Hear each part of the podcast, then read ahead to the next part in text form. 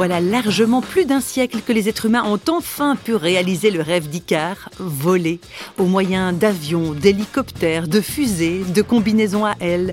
Bref, ça vole de partout et de bien des manières. Mais réflexion faite, que cache donc notre envie de nous envoler? Aurait-on besoin de se rapprocher du ciel, de s'approcher du divin? Il y a certainement un peu de ça dans le témoignage d'Adriana.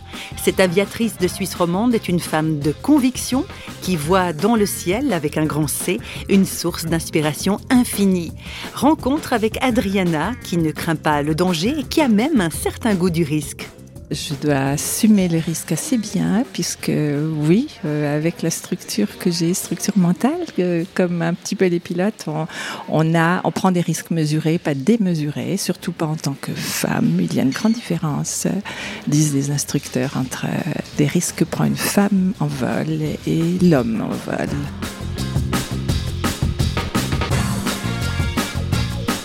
Prendre son envol et se rapprocher du ciel, c'est toute une signification pour notre aviatrice qui est profondément croyante.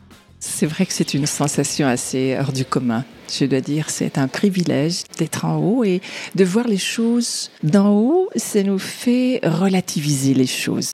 Elles paraissent plus petites et même moi-même, je me sens très petite et impuissante quelque part. Euh, connaissant Dieu, c'est vrai que c'est une dimension qui prend tout de suite une, forme, une forme particulière.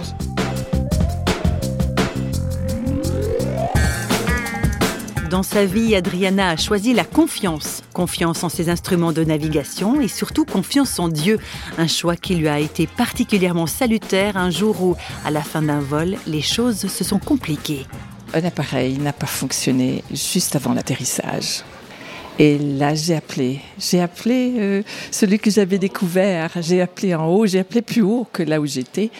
Et j'ai demandé de l'aide en ne sachant pas si j'allais pouvoir euh, redescendre avec cet appareil. Et, et voilà, j'ai vu en quelques secondes ma vie défiler.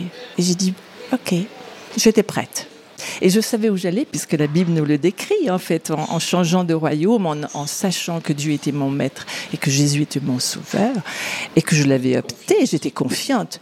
Quoique, c'était quand même je tremblais, je tremblais quand même parce que de se voir euh, descendre, euh, il y avait quand même euh, plus de 1000 mètres. J'ai vraiment crié à Dieu en disant voilà, qu'est-ce que je fais? Et j'ai entendu lâche, c'est moi. Alors c'était une situation de stress et il y a des, réflexes qu'on doit avoir puisqu'on a appris, mais je sais que j'ai pu me confier en celui à qui j'avais donné ma vie. J'ai atterri et il n'y a eu qu'une toute petite éraflure euh, de l'hélice. C'était un monomoteur tout nouveau que je pilotais pour la troisième, quatrième fois. Et, voilà, ça s'est bien terminé. En fait, une, toute petite casse et j'ai pu rendre grâce parce que c'est vrai que ça aurait pu être dramatique. Et là, je sais très bien qui était là. Je n'ai pas de doute. Voilà pour le témoignage d'Adriana, une femme qui n'a pas de doute quant à l'intervention divine dans sa vie. Il semblerait bien qu'il y a là quelque chose du ciel, au sens propre comme au figuré.